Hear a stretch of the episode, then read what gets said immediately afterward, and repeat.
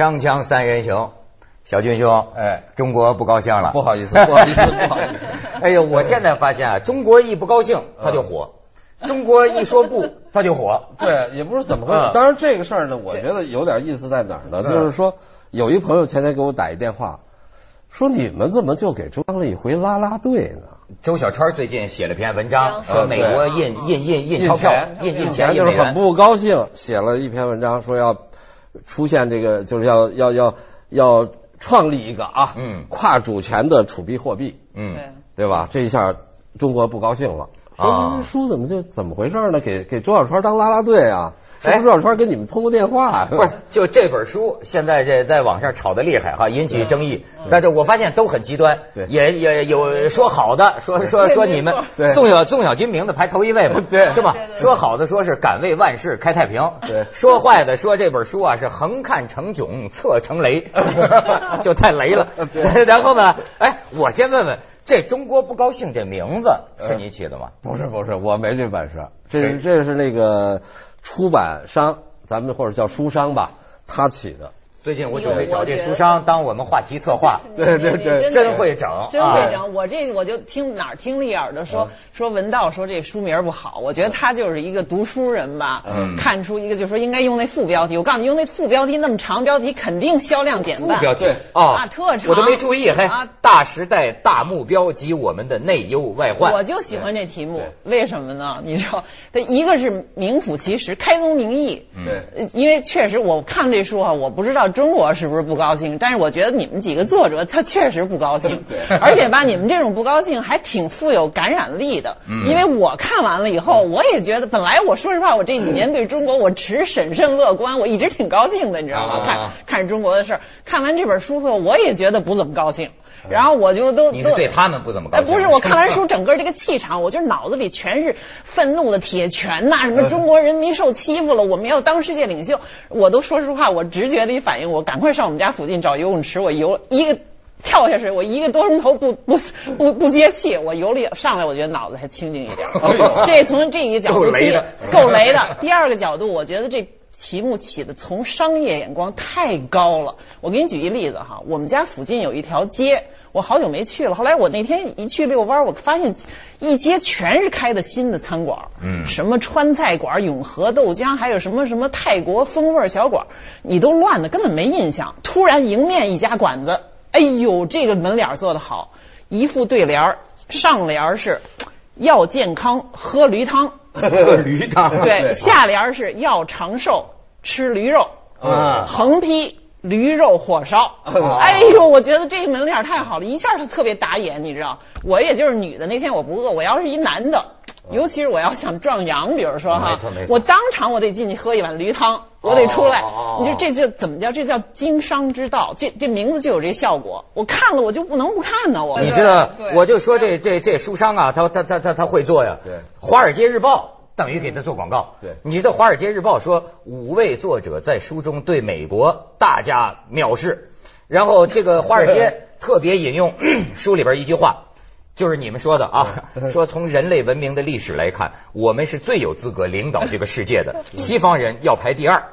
文章最后的结尾是引用你们作者之一王晓东的话做结尾，说美国将面对一个不那么友好的中国，而且呢，你知道啊，美国《时代周刊》还说了，说每当中国人觉得国家利益或者尊严受到侵犯时，一个半世纪的外国占领和强调不忘民族软弱时代的教育体制所激发的爱国情绪就会强烈爆发。如果这种情绪得不到控制，可能会推动北京采取好战的孤立主义的路线。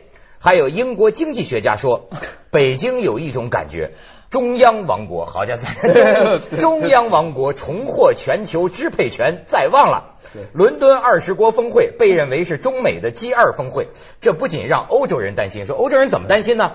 欧洲人说，我们刚摆脱不实的单极政治啊，不希望看到又被太平洋双寡头政治取代。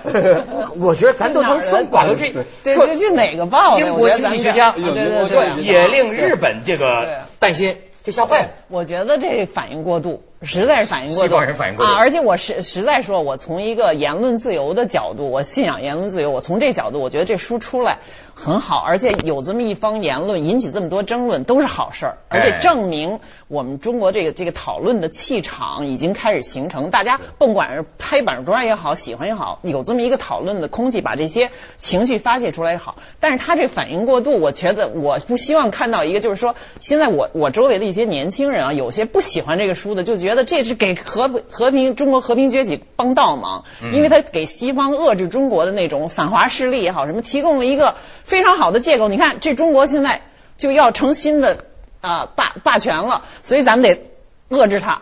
这样一遏制，我们出于这个中国的民族利益，咱们先得把你们的言论自由给遏制住。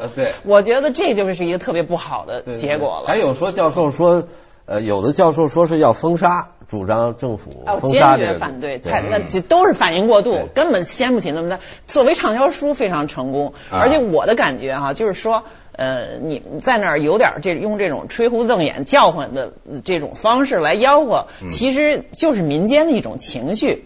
呃，实际上高层也好，到整个主流的，不管是知识界还是中国人，我觉得其实现在心态总的来说，我感觉真是比过去成熟了，对能承受理性了，没有那么呃那不是，那张老师这么说，小军兄你怎么不生气啊？我一点都不生气，不是他的不是批评你的观点吗好几个人批评，就是好多有人说，哎，说有教授，上次你们吕秋露薇还跟我说做节目，说有人批评你，我说那是托儿，其实就是卧底嘛，对，反正你是黄皮肤黑头发，在外国人看里，无论你唱红白脸儿，你是批评你也是中国人，那你就是卧底，对吧？谁的卧底？我们的卧底打入西方内部呢，那是张老师打入西方内部，内 部来嗯来批评你们这书，假装批评我们，实际上到西方都是卧底去啊因为反正你中华要双，料双料间谍，我对，反正你都乱了。反正你中华要崛起嘛，嗯因为他也是中国人嘛，对吧？他打入他给我美国，现在给我灌汤，就为了我下边说话留情。我告诉你，没这没这玩意儿。我对你们这书，我看我真是觉得就是呃。就是又欣赏又有很多的不同意啊啊，这一点就是说，首先这里边哈仨人我认识，除你之外哈，就王晓东、呃黄继苏都是我十年十多年前就都常谈过，而且都很欣赏，印象都是聪明人。而且我觉得我特别喜欢的这一点就是说，比如王晓东特别早，他有一个特别长的文章，就是谈中国的民族主义，需要民族主义。可是他，我注意到他里边有一段专门说，没有不谈民主的民族主义者就是假民族主义。我觉得写得好。叫做民族主义与民主主义，对对对，非常战略管理上发的，对对对，而且黄黄继苏也是，黄继苏我觉得他那种很强烈的、很真诚的正义感，对对社会不公的这种，我嗯非常的喜欢，我很欣赏。嗯，就是说呃格瓦拉，我有对格瓦拉本人我有意见，但是作为一个理想主义符号，我觉得也很好。嗯就是都是都是一种那什么，格瓦拉的呃只能革命不能建设，这这另外一回事儿啊。但是这是另外一回事儿。而且呢，我觉得他们俩在这个书里边的他们的文章好多我都挺我都挺同意的，写的挺好的。他们两个还都又谈民主这件事儿，嗯就是尤其是比如说，呃，王晓东说这个中国现在软实力没有。硬实力发展起来了，软实力一个最大的软垒就是民主这件事儿对。我们没有这个民主，你就甭谈。然后呢，黄继苏也是说，就是说，呃，对社会民主、对公民社会的重要性，在中国还不够强大，谈了很多，而且包括他有一个说法很形象嘛，他就是说用应该用钢镚儿硬币来攒起个民主，这是一个渐进式民主的，我们不要太激进，但是我们要向那儿努力。其实这些观点，我说实话，跟他们在里边很多攻击的那些自由派的观点完全一样，我这个大家都是渐进式的民主。我我我我基本上还没认真看，就昨天晚上匆匆这个翻了翻，呃，比较注意。我可是很认真的你你看很认真看，我我啊看看看小军兄的这个观点嘛嗯，我觉得啊，我我挺容易受人影响的。我这么一看呢。我就觉得好家世界如战场啊，哪哪个国家都没安好心呐、嗯不是，尤其你看他那几篇，我还没说你那几篇呢。我觉得你那几篇他这意思，我因为我不懂经济啊，我一看啊，大小照小小军老师讲这感觉，美国的阴谋啊，把这个产品这个生产线低端的都甩给中国，叫产业转移，然后他们专玩金融工具，金融通过金融工具抢偷骗。我们的钱。我我还要说这事儿，我觉得你这些观点从经济学家角度来讲，我直率的说，真是外行话。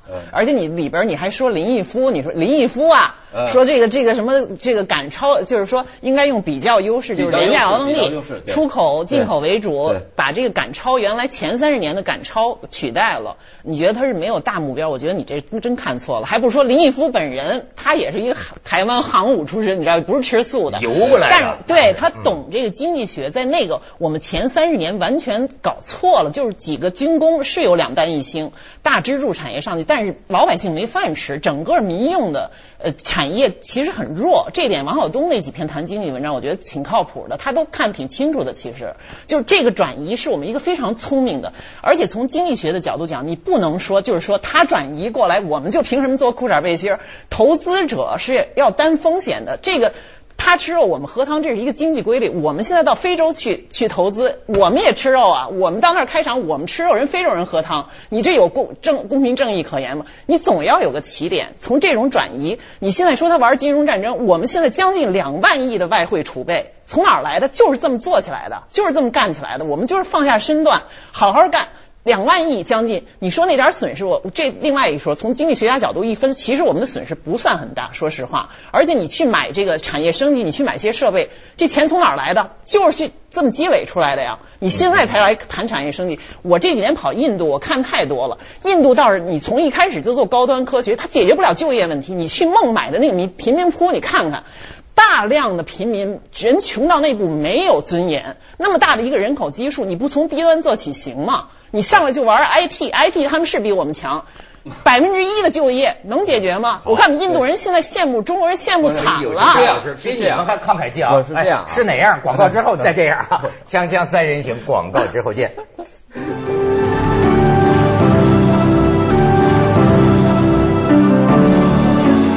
哎，小军兄哪样啊？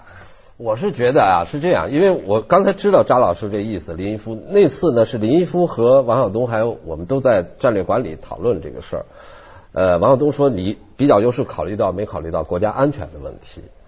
呃，当然这安全层面咱另说啊。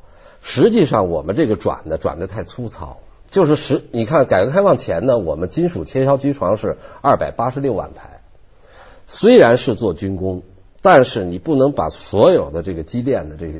东西一块一一并打掉，嗯，你应该在这个基础上去做，结果完全就推倒，有非常惨的这个事例啊，具体的事例，比如说咱们的做原子弹的厂子，后来搞化肥啊什么特别惨，就是你利用原来的这样的一个机电基础，把它进行投资做平行技术转移，这样起点就会高一点。其实我们不高兴在这儿，那么。后来呢，我们就做了，呃，后来就是因为当时大家就是积累率很高，就是都做军工啊什么的，百分之三十几的积累率。后来到了七九年到八九年呢，就一路把钱都发给奖金了，大家就没钱买东西，没钱买东西，这些军工就临时哗一下就做低的，手表、自动机缝纫机，全部是产能过剩。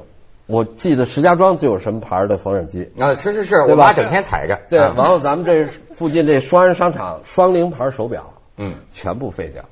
当时过剩的这个人民币呢，过剩的非常，大概百分百分之八十的产能。你说当时是多少年前啊？就是八十年八十年代的时候啊，这些产能全部浪费掉了。就是说，你不是说一下猛转，中国是这样，就是原来是因为呃，就是五三年打完抗美援朝之后，咱们就觉得先解决安全问题，就是太集中解决安全问题了，不顾消费，不顾生活。对啊。后来呢？转的时候又太顾生活，太顾消费。实际上我们不满意的是这个转的太急。他的这个观点呢，我我我有印象，也谈男女关系，他都要谈中国要发展制造业、重工业，这个不能缺失。而且我就看你这文章啊，我我觉得啊，有些我不知道理解的对不对。比如说他觉得像这个呃冲击家乐福啊，抵制家乐福，什么奥运圣火，这个所谓爱国青年这个表现，哎，他我感觉你是赞赏。而且你认为这是什么？中国八零后啊，行动主义的一个反应。呃，我这，但是你要说他们非理性吧，人小军兄也说了，说你说这个八零后非理性，这爱国这个愤青啊，但是实际上我发现呢。他们对啊，就后来甘肃的一个什么公司，对花了两百万欧元买了法国的一种非常先进的多轴的数五轴数控机床对。他说：“你看这个，他们很兴奋。没，我觉得这不矛盾呀。就是说，他从爱国的出发，为什么八？我觉得八零后那，你那叫什么四月寒火季那青年，我觉得他那，说实话，这事儿很复杂。简单说，我认为也是过度反应。我们就是说，在在当时是。呃，觉经常我经常听到就是说，哎，怎么就是就冷战时候一个笑话嘛？说美国人说我们我们敢骂我们总统，然后苏联人说我们也敢骂你们总统，最后人家感觉就是说你就在国外怒吼，人家欺负你说你怒吼，你自己家里的事儿你怎么没这么怒吼过呢？有这，但是我觉得这也不公平。年轻人到时候他只能在那儿怒吼，他就怒吼了。没为什么八零后你觉得就是说比？比你说的一直要推到二零后才，因为二零后受过外国人欺负啊，他他们来为什么这有？二零后之后，三零后一直到七零后，我说实话，他主要感觉在他的经历成分，他是受自己国家欺负，所以他的爱国情绪非他不是不爱国，他很复杂，你知道吗？他主要在在面对我们自己的历史错误，不要自己再整自己了，他是这么一个情绪。八零后确实是这三十年改革开放的得利者、受惠者，再加上我们教育整个对历史那一部分的一个比较，就是说呃。过滤过的遮蔽式的这么一种教育，他得到的他不太知道那那三十前三十年的那么惨痛的历史教训，他感觉就是我们现在很好了，我们生活很好了，你们还不让我们办奥运会？我觉得这个是很很可以理解的一种，但是你不要过度诠释这件事儿。其实他一转眼一看到三鹿奶粉，他就怒吼这个来了，你知道吗？然后呢，我觉得这这种就是说，呃，单向的这种民族主义情绪不是太好鼓励。为什么呢？嗯，就是说他不够理性。你没有看到，其实国外的媒体啊，他不是光在妖魔中国，他妖魔他自己。他整天我在美国住十几年，他整天骂他自己总统。咱们在那儿说啊，那美国那大嘴巴说什么是一些种族主义混蛋言论，我也听着也不高兴。但是他前两天还骂美国总统来着呢，他整天骂国会，你知道吗？是原来那个里根跟那个苏联的那个戈尔巴乔夫还是谁我忘了，就就是开开玩笑嘛。就是讲讲一个段子嘛，说这这个我们国家这个民主是吧？任何一个国民都可以跑到白宫我的办公室，指着我说我反对美国总统，对吧？然后戈尔巴乔夫说我们国家也民主，任何一个人都可以跑到我的办公室，指着我说我反对美国总统。锵锵三人行，告之后见。